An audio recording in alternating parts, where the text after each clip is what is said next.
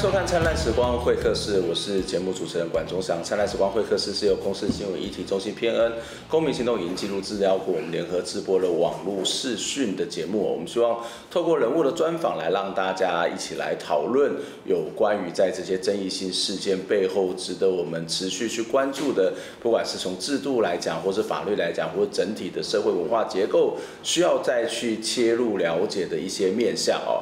我们其实接连的两集都在谈上次八百壮士在立法院发生的这个冲突的这个争议哦。那当然，我们跟其他节目可能比较不一样的地方是，我们不太想要去管那个冲突的本身，然后去管这个冲突的过程，或者是这个冲突它相关的受害者。或者回到这个议题本身来看，所以在前两集我们谈到的这个主题，其实是在于有关于在现场啊，我们从这个冲突去看这个现场的警察，他的劳动权或者整个国家对于集会游行的这样的一个管制越来越严密啊。另外一个，我们跟大家谈到的是从这个在现场有这个记者被打。然后我们去谈到有关于这个记者的工作权，包括还有包括新闻自由、专业自主的部分啊。那今天节目我们当然要回到这个议题的本身来跟大家谈有关于这个年金改革的这个部分。我们今天要邀请到的是当时参加年金改革的委员刘幼学来跟我们讨论这样的议题。幼学你好。对。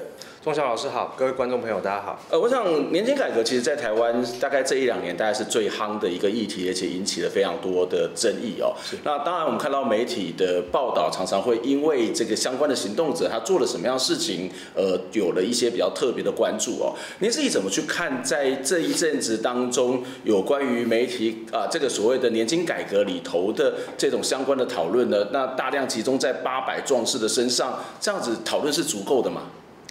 应该说这，这这两年以来，我想我可以我们的言论市场里面，对于年金改革这个议题，大概分成两个部分，两条路线，一条就是属于政府这一边的，大概就谈这个财务永续世代争议。就说如果今天财务面临到危机，不改革的话，嗯、那年轻人以后就是缴多领少，甚至领不到。嗯哼。那另外一边就是这个无良雇主毁约背信，当然就是我们谈的反改革的这个团体。嗯、那他们一直强力的诉求，大概就是所谓的呃这个信赖保护原则。嗯。他们现在也想要申请大法官释宪。对，对，这这其实当然主轴是围绕着这两个主题没有错，可是他们在真真正进入到操作攻防的时候。其实我看到四个四个面向，四个呃应该是说抗衡的面向，四个轴线，这就我的观察了。第一个轴线大概就是他们的操作，大概就是呃职业分立，嗯哼，再来就是这个世代对，你你的意思，不管是八百壮士也好，或者是包括政府也好，都是是这样的一个所谓的分立状况。对他们两边事实上的操作过程里面，都会出现这样的一个裂解的状态。嗯、就刚才提提到的职业。嗯跟世代世代对峙，再来是蓝绿对抗，嗯哼，再来是统独对决，嗯哼。哦，我觉得在这个里面，事实上我看到这四个面向，嗯哼。那如果从职业分立的角度来谈，事实上这个跟跟这个台湾长久以来就是按照职业别下去区分，其实有很大的关系。嗯嗯、哦，那可能过去为了这个国民政府来台湾之后，为了巩固政权的需要，所以其实对于军工教而言，当然他的所得替代率高。他领的相对多，那这时候我们当然就去操作说，那台湾的另外一群人，而且是多数人，大概有一千万的的这个受雇者也好，自营作业者也好，嗯、他们领到的年金就相对少，对，就出现这种第一第一个裂解，就从职业来，嗯、再是世代的部分，世代部分当然他们就会讨论的是这个军工教人员他他的这个所得替代率高，给付水准非常高，对，所以造成政府的财务上的一个问题，嗯，当然他就吃苦。他意思就是说，他吃垮了年轻人的未来，嗯嗯、那就造成世代的第二波冲突。嗯、第三波冲突，我自己的观察，当然从蓝绿的这个角度进来来切入切入哈，因为我们知道，其实长久以来，军工教人员大大致上就是呃国民党的支持者居多。这当然，他有他自己的一个历史的渊源了。是，嗯，那这这当然也是马英九时时代想要年金改革失败的主因，因为这是这这都是他的铁票铁票区，对，所以才谈出铁票是不是生锈的问题。那呃，对于民进党来说，他当然在改革这一块的时候，他不会不会手软。嗯，好，那其实因为这种啊，无论是族群或蓝蓝绿，希望能够从这个年金改革当中去。获取选票或获取政治利益，嗯，其实这不是历史上的第一回。对，就说过去也时常发生这种事，譬如说，呃，刚解严不久，民主化刚开始的阶段，呃，民进党在九二年一九九二年的这个立法委员的选举里面，嗯、事实上也也在操作这样的一个议题，嗯、譬如说会去诉求说啊，老欧啊都有政府照顾，嗯、那为什么韩籍亚都都没有一点照顾这样子？嗯、所以后来才迫使政府推出所谓的老农津贴，其实一直到现在，所以呃。蓝绿的对决，事实上在这个议题上，就会使年金的这个本身这个制度本身的焦点就被模糊掉。嗯、那其实这种例子其实很多啦，比如说包括核四也是这样子，就对最后会陷入蓝绿对决。那蓝绿选民归队，反而就模糊了议题本身，我们就没有那个理性的空间去讨论说哪一个制度、哪一个政策、嗯、哪一个走向是对台湾好。这这个常常是台湾在公共论述或是公共讨论里面经常会出现的一些状况。其实，呃，不只是这样，包括可能在前一阵子台大校长这个遴选的过程当中，你会发现最后还是变到这个所谓的归队。可是对于所谓的大学自主到底叫做什么，或者是说大学自主当中国家跟大学跟这个财团之间的关系是什么，或是相关的法律是什么？其实这个部分讨论相对之下是比较少的哦。是。可是回到这个年金改革的议题的本身，刚刚谈到有一个非常重要的一个原因嘛，就是因为整个国家的财务出了状况。那到底国家的财务出了什么状况？国家在年金上面，我们常会讲说，如果年金不改革，它就会破产。那我们的年金到底出了什么问题？是。好，我我先把上一题讲完，嗯、就说，呃，在这样对决的气氛之下，事实上会带来两个影响。就一来就是说，呃，它当然不利于社会团结。所以，未来我们希望的制度应该是能有助于社会团结的。嗯。第二个是说，当这样的一个氛围之后，我们想要理性讨论，比如说，呃，这次的这次的改革可能会造成什么样的影响？嗯。它后果是什么？以及未来应该何去何从？其实我们就没有无从讨论起，就无从讨论起。嗯。那回答老师的问题，就说，呃，到底年金的财务的目前的状况是如何？哈。嗯，如果我们当当然，我能我能够我能够理解，也能够呃，在某个程度上同意说，这是就是一般的年金改革的方法，就是多缴少领晚退这件事情，嗯、是当下其实不得不也是唯一的选择。嗯，如果当我们的年金的基金，好每一每每一个基金，不管是军工教的退抚基金也好，或劳保基金也好。已经到了一个认为比较危险的，就它的可能基金的存量不足，或者是说，呃，像劳保已经到今年进入收支逆转，就是支出已经大于收入了哈。当然，它水库里面的水位就会慢慢的下降。但在这情况之下，你唯一立竿见影、马上有效的方法就是叫大家多缴少领，嗯哼，晚退晚退这件事情。可是我我觉得我们必须要去谈说，那到底这样改了以后的副作用是什么？嗯。就说，呃，军工教当然，如同我们刚才讲，就说他比较有本钱，可以让让政府砍，嗯嗯，好，他砍完一次，可能他的还还足以足够，还有一定的所得水准，嗯，那可是我要谈的是说，哎，如果因为这次改革之后，我们呃根据这个政府的数据啊，嗯，呃，二零四九年跟二零五零年，大概这个教师的。退抚基金还有公务人员的退抚基金一样会面临到用罄的问题，嗯，所以换句话说，可能十年后或十五年后，我们又再进行下一波年金改革，又要再开一次委员会，就召集各方的代表。那那时候的砍的基础就已经不是说军工教领太多的问题，因为军工教已经被打折了，嗯，那是不是要再打折一次？嗯，那劳工也一样，又面临到这样的问题。嗯，那面临这样的问题，我们觉得那个危机在哪里？就是说。会不会有一群人，他因为这样的改革、紧缩的改革、福利紧缩、三减的改革，进入到所谓的老年贫穷的危机？嗯、我觉得这是我们担心的哈。嗯、哼另外一个要说的是，呃，根据政府历年的调查，就说我们去问说，台湾的六十五岁以上的老人，你到底主要的所得来源是来自于哪什么部分？哈，比如说是来自于保险啊，还是来自于这个储蓄啊？嗯、哼可是我们发现。在二零一三年，哈，比较新的资料里面，其实台湾还有高达百分之四十三的老人，他主要依赖的是他子女的奉养。嗯，对，这是一个警讯，嗯、就说，呃，你的意思说，子女的奉养，当子女的钱是少的时候，他的收入少的时候，他对于奉养的本身其实也没有办法提供太多，但是这个奉养是在台湾老年人收入，这个所谓的是非常高的比例。对，这这是一个就是一个问题，就是说。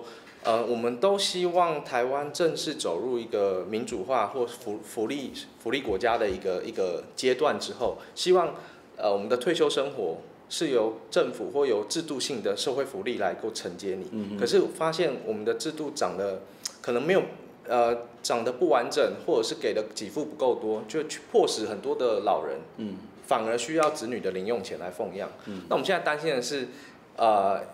已经不够了，结果现在又进行了紧缩改革，又删减了，那代表代表制度可以提供给老人的帮忙越少，那这样的一个力量又会转嫁给，就你这样的责任又会转嫁给家庭，那家庭当然就是子女奉养，那他的压力当然就又变大。那嗯，我要说是，呃，有有人当然当然会说，如果我们不改革，就是世代不正义。可是我要说的是，就算改革了，我们就是把福利的这个奉。这养老人的责任又丢回给家庭，就丢给子女。事实上，那也是另外一种世代不正义。嗯、不过，今天我们待会再继续来谈那个所谓的世代正义，或者是整体的这种所谓的呃分配上面的问题。可是回到一个现实的状况底下，对很多人来讲，就是或者是从历史来讲，军工教他领的就是比较多，是其他人就是领的比较少。是那我们把这些比较多的人的这种所谓的退休金或者是年金，把它减少去挪移到其他人的这个身上，这个做法有什么不对吗？还是说他只是纯粹的砍掉，但是没有挪移到其他？的那种所谓的职业类别的身上呢？是，就呃，因为我们这职业分立，这次的改革事实上也没有去做到制度上的整合。那、嗯、事实上，我们看其他呃世界上很多的国家还是迈向整合。就你的意思说，职业分立就是他只有管军工教，但是军工教钱这个是减少之后就没有留用的，没有留用，没有留用到其他的地方。是是，嗯哼，他这次的改革做法就是我今天呃把省下的钱以及我们常常提的优惠存款十八趴的钱。嗯省下来以后，又重新注入所谓的这个基金本身，嗯、所以才可以延续到三十年。嗯，好，如果那里面有做一些统计嘛，说如果我们今天呃不要易住，就只单纯这个多缴少领延后退的话，嗯、大概只能让基金多五年的寿命。嗯、所以如果我们今天又把钱省省省下的钱又回到基金本身，才有办法延长到三十年。嗯，对，实际上做法是这样。那我们当然比较可惜的说。呃，我们这样做，事实上，我们只是在延续这样的一个制度的寿命也好，嗯，可是我们对多数人的退休生活是完全没有。应该也只是不是整个年金的制度吧，而只是在某种职业别的他们整个年金的这种所谓的对更可以领稍微久一点点而已吧。对，嗯嗯，是，他唯一处理到就是这个，可是这也是最。最简单的做法，就是说我只要撑过我这个任期里面，不要让年金这个危机在我任内出事，之后以后的事情以后再说嘛。嗯，对。嗯，所以简单来说，如果今天我们看到的这个军工教，我们先不管他的手法策略，他的争取的目的到底对不对，对或者他那个程序到底正不正，我们先不管他。但是我们可能要知道一件事情，就是我们今天如果在批评这些军工教，然后他军工教钱的真的减少了，可是对整个年金的制度，它并没有什么太大的帮助。是那。同样的，当我们再去批评军工教的钱少啊、呃、钱多，我们希望它降低。可是我们其他的职业别的人也不会因为这样子而得到受惠。你的意思是这样子吗？是，不会受惠，完全没有关系。嗯、他们是一个分立的制度，从、以前到现在就是这样子。嗯、所以 政府为什么会是这样的一个思考？我觉得倒是蛮有趣，因为你自己也参加这年金改革委员会，你到底听到政府他在这样的一个政策上面，他到底他的真正的想法是什么？有没有考虑到一个所谓的更扩大这个所谓的裁员，例如说改变这个税基，提高这个所谓的抽税的这个部分，或者是怎么样去做这种刚刚谈到的流动，怎么去挪移？我们先休息一下，待会再回过头来讨论。年金改革现在不做，马上就会后悔。年金改革国是会议在总统府举行，总统出门告场致辞的时阵强调，年金改革为过去马政府的时阵都已经推动了，这不是哪里的问题，而是愈慢来改革，对着社会伤害会愈大。我知道。今天总统府外面会有一些人抗议，大家的利益受到影响，觉得不满，这样的心情我可以体会。但是只有永续的年金制度，才会让所有人都能够领到年金，包括在抗议的朋友，还有你们的下一代。蔡文嘛强调，政府即马提出的年金改革政策是过去年金改革会议所讨论出来结果，并无强求一概来甲这年金制度改好，并希望透过一步一步来改革来降低对着社会的冲击，嘛绝对毋是针对一寡职业。这不是霸凌某些职业别，更不会让大家活不下去。这是温和渐进的改革，是各退一步、世代互助的方案。改革之后。年金制度会走出破产的危机，保持二十五年左右的财务的稳健。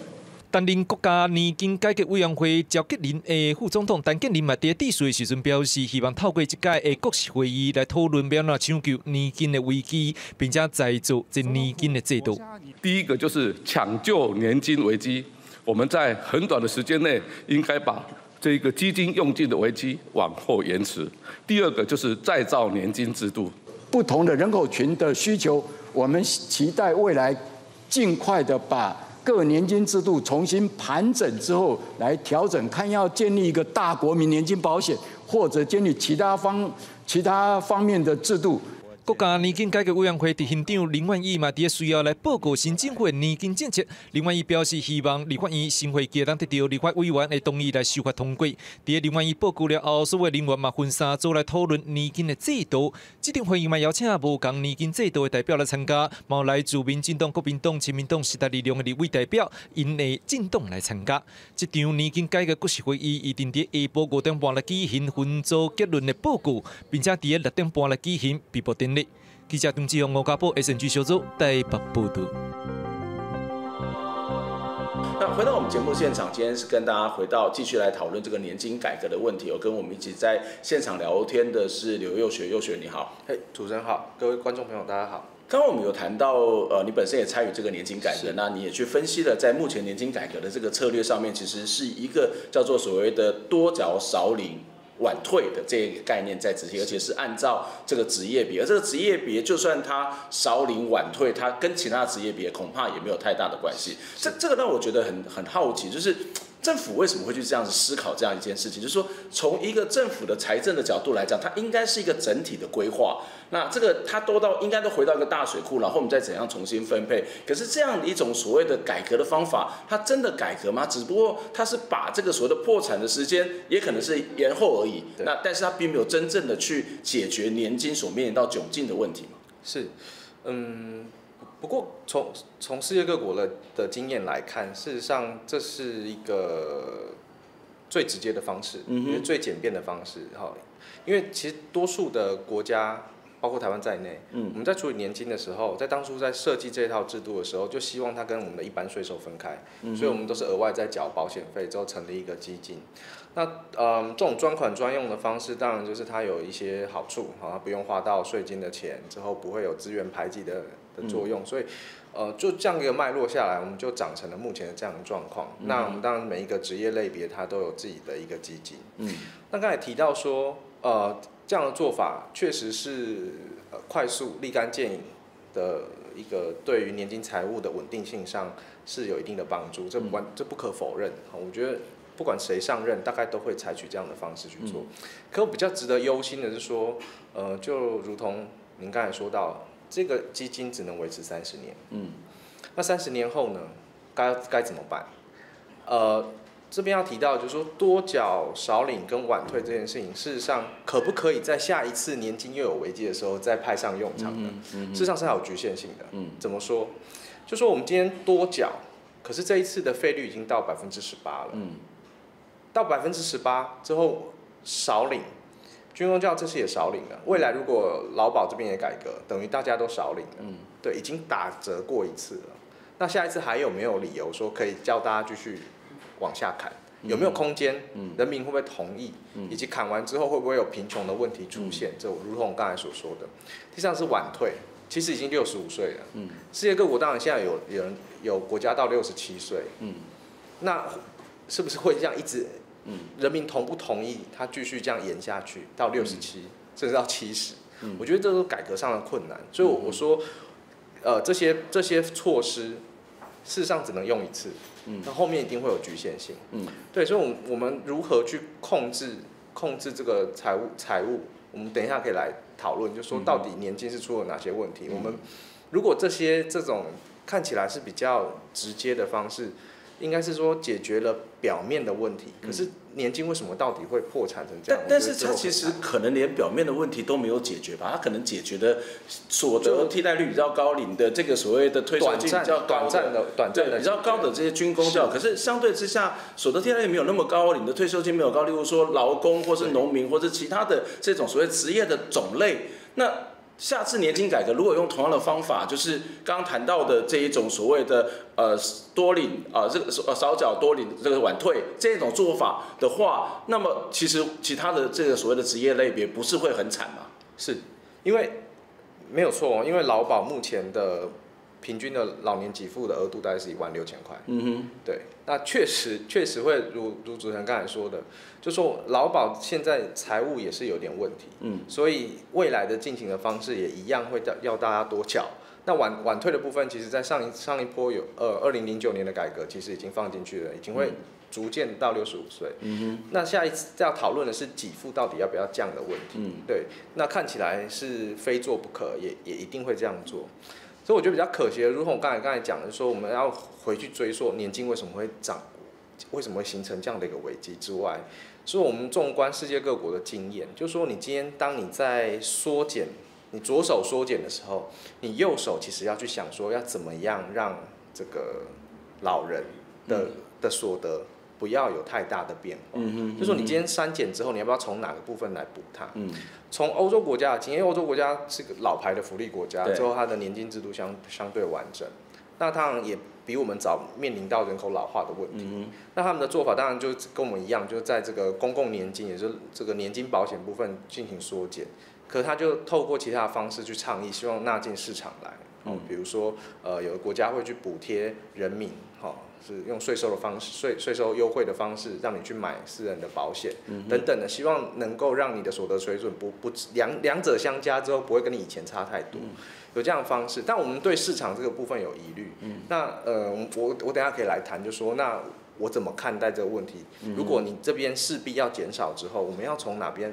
让人民的呃去用哪些制度去补足它，让他的所得水准不会跟往年历年的所所有的退休者差太多。我觉得这要去思考。我们等下再来继续谈。只是说，我觉得比较有趣的就是说，我们今天在那边对军公教有很大的意见，可是其实即使我们对军公教有再多的意见，我们自己的问题它事实上是没有被解决的，没有被。所以其实这个所谓，当然我们对军公教在过去可能会有人认为那是需要转型正义一个议议程，可是如果回到这个所谓的年金改革的话，那个真正的问题或者真正的对象，真正的矛头应该是政府吧？是。那台湾的这个政府，当然也不是只有在民进党政府会出现这个问题。刚刚谈到，事实上马英九政府就想要去做这个年金改革，可是因为考虑到这个所谓的选票，考虑到铁票，他都迟迟不敢动。可以可以想见的一件事情，这样的一个年金需要改革，是一个已经好多年的议题。对。那可是到底台湾的年金制度到底出了什么样的问题？为什么会出现这种现况呢？就是说，到底我们的年金的裁源到底从哪里来？我们过去年金的整体的分配的状况又是什么呢？呃，如果我们就以劳保为例好了，嗯，其实我我常讲，就是我之前在我们高教工会的内部会议，大概两年多之前，我就我我那时候其实就提出这样的看法，就说，嗯，今天年金制年金如果财务需要一个比较永续发展，它必须要几个要素，第一个是工资要持续的成长，嗯，第二个是劳动参与率要高，嗯，第三个是出生率要高，嗯。但是现在现现在刚好台湾就三个条件，对，完全逆向行驶。嗯，就说我们工资停滞，对，之后劳动参与率微幅成长，嗯，之后出生出生率惨不大幅的下降，惨不忍睹，就是全全世界数一数二低。那你这样的一个根源，你你没你就没有办法从现职的人里面去去扣到他的保费，那保费进流进来的保费一定少，因为你工资没有成长。可是你的另外一端的退休的人口变多。即便他领的不多，像劳保他领一万，平均他领一万六而已。嗯哼。可是因为他人数越来越多，以及他领的越来越久，两边就会失衡，就会出现危机。嗯。那我要说的这个意思是说，年金制度的危机，事实上就彰显了其他政策的失败，嗯、就是我们劳动政策失败，对、嗯，我们的家庭政策失败，嗯、我们的长照政策没有很成功，嗯，好，所以才会让呃，比如说我们劳劳动参与率女，特别是女性，为什么会一直一直提不高？嗯、因为她可能需要照顾小孩、照顾家人、照顾老人、照顾亲友，所以她被迫绑在家里面，她就变成一个潜在的劳劳动人口，嗯、可是她没有办法外出就业，她就没有办法缴保费。这是减少了他的贡献。那我们如果看到说，哎，今今天台湾的托婴费用这么贵，幼儿园这么贵，这个养育成本这么高，那当然我们以及工资这么低，我们就会想说，那我们就不要生或少生一点。那当然我们的这个未来的出生率就会下降，那就会更失衡嘛，就会让年金奔向一个根本永无止境的的危机里面。我们就永远都在处理危机，好，永远都在处理这个危机，因为我们根源没有解决。所以其实事实上，要解决年金，让它也能够永续成长的一个非常重要的关键，在于这个工资，工资问题。好，那还有这个家庭政策，这些事实上全部都要绑在一起，一起来解决才有办法。简单来讲，就是说，如果未来的世代他的人少，他赚的钱少，对，那事实际上要养的是现在这个世代，或者过去的世代的能力，它就减少。对，那所以这个是一个整套的一个政策的思考。是我没有办法单独切割，年金是结果。之后，其他政策如果坏，就会变。更何况我们现在的切割是只有在某个职业种的这种切割。是，嗯哼。我我特别要补充是说，军工教的问题事实上也也也是一样，就是说台湾九零年代之后一直在倡议所谓小政府的概念。对。所以，我们整个整个公家这个军工教里面，事实上就一直在减少员额。嗯。好，那公部门里面约聘雇越来越多，之后这个欲缺不补的情况。嗯、那这个基金事实上就是个封闭的体系，嗯、就是自己玩嘛，就公务人员、老师、军人。那当你今天这个在职的人数没有压倒性的多于这个所谓退休的人数，甚至越来越少的时候，那当然它就失去了平衡。嗯、更何况军工教的所得替代率又相对高，嗯、那当然加速这三个基金的的的问题。不过你刚刚讲到的这东西，它事实上涉及的层面非常的广。你要让我们现在的政府在那么短的时间，一个一个一个环节，它肯定托育公共化，或是这个鼓鼓励这个所谓生育率这件事情，可能对他来讲都很困难的。对。那有没有一些比较快的方法？就刚刚谈到，好吧，就是某这种职职业种的去改革，至少让这个破产时间往后延长，它可能是一个解决的方法。可是有没有别的方法？例如说，好，我们去增加税，我们去改革税制，让这个税的这个所谓的增加，那这个税的增加就回到了这个年金的身上，可以这样子做吗？这个会不会是相对之下比较容易做的做法呢？嗯，应该这样说，呃，用透过课征税收的方式直接挹注啊，事实上每个国家都会做，可是这不是一个。应该说不是长久之计。嗯、如果我们没有去解决我刚才提到那些问题基金一样怎么像黑洞一样，嗯、怎么投钱事实上都不够，都不都会不够用。所以我，我我还是我还是我们还是回到根本，就是说这一代的老人，如果我这样称他说，算他算这一代老人是牺牲了。可是我这一次的改革，我们勉强同意说他用这样的方式换得一个三十年。可是这三十年不是我们什么事情都不要做，就这这三十年我们有非常多的功课要做。我们必须要解决工资的问题，我们必须要解决这个照顾的问题，好，我们必须要解解决长照的问题。就我我们用时间来换取我们政策的空间，可以去介入多做，之后让这个生育率或劳动参与至少回到一个比较稳定的状态，才不会让这个人口老化的速度这么快。对，但是这些说法在现在政府的年金改革相关论述里面没有，几乎是看不到。是为什么？他就各各司其职，就是我今天这边做这边做。实际上，国外的趋势已经是要把所有的政策政策要整合起来看了，甚至部门之间的横向连接就要变得非常的重要。就我如果我们没有彻底的解决这环环相扣的问题，我们没有办法单独解决年金之后不讨论其他的问题。就就像我们前一阵子在谈工时好了，其实很多的研究，包括台湾的研究在内，都都在讲工时长、工资低，就是造成生育率低的主因。嗯，可是我们的工时的改革，事实上就没有达到我们那个样子。如果我们今天在考虑说年金要让它永续，那过去那一阵子的工时改革，应该要尽量往那个思考，是让人怎么样不要太累，之后能够有时间能够回回归家庭，或者是参与他呃，或者是去发展他有兴趣的公共生活等等也好。呃，可是我们看起来在工时这边，就我们只单独单单独的讨论工时的议题。可是我们并没有去连接一起思考说，如果今天工时下降，是我们对我们的生育率有没有帮助？会不会让我们的年轻人更有生育的意愿？那工资的问题也一样，我们要不要让更多的工会能够组了起来之后，国家更多的保护，不要因为组工会就被开除？嗯、那跟跟雇主能够谈判，能够获得更好的劳动条件。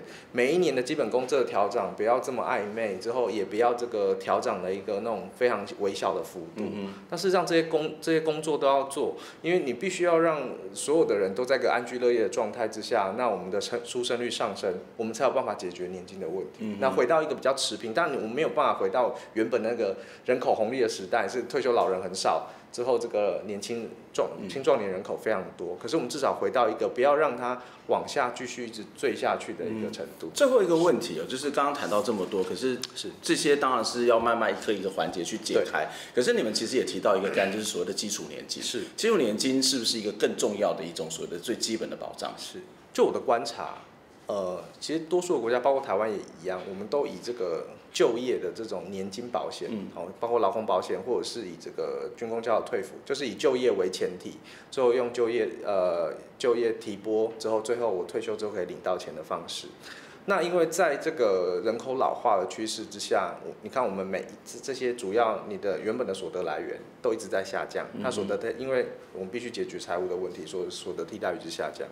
下降之后，我们就碰到老人贫穷的问题。嗯，就这这是一个难难解的问题。就是我们今天为了财务，之后我们的老人的生活可能就会出现一些问题。嗯，所以我那时候一直主张说，如果我们在现阶段我们没有办法去用单一的这样的一个制度让老人过得好，我们就应该要往下去建构一个第一层的基础保障。嗯，那这个保障有，我们大概有三种做法，一种是目前的国民年金的做法，就要缴钱的。可是这个缴钱会有个问题，就是说我们发现它缴费率非常低，有非常多人都缴缴缴不起，之后他的给付又不好，哦，那而且这个基金会破产，也有破产的疑虑，对。那接下来我们讨论说，那如果我们用社会救助的方式呢，嗯，救助老人，可是这个制度呃会有烙印的问题，会有行政成本的问题，事实上它是一种残补性的，也不利于社会团结。所以在这种思考之下，我们就最后一种。就是以六十五岁以上的所有老人，只要你是中华民国国籍的的人，你在这个退休以后，都应该领到一笔用税收的方式来的。那税收方式当然它就可以课征到我们税税制当然要改革，就可以课征到这比如说富人的或资本税的部分，那来挹注这一这个这个基础年金，让所有人在退休以后都可以领到八千块以上的。的退休金来做一个基础，就是它会有最基本的这个保障。对，是人人都有一个基本的保保障。不管不管你对，而且不管你过去在你工作生涯里面表现的好或差，或者是你你你你的赚的钱多或少，你储蓄多或少，你至少在退休的时候都有一笔可以基础保障，不不至于让你这个呃。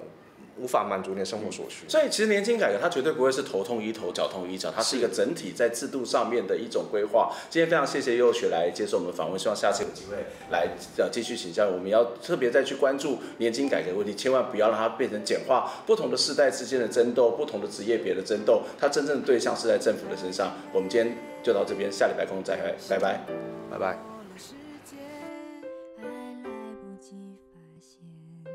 攒在手中的幸福消失不见，心中的黑暗掩盖了希望，忘记要相信，生命的动力是源自梦，往前走，继续的去梦想。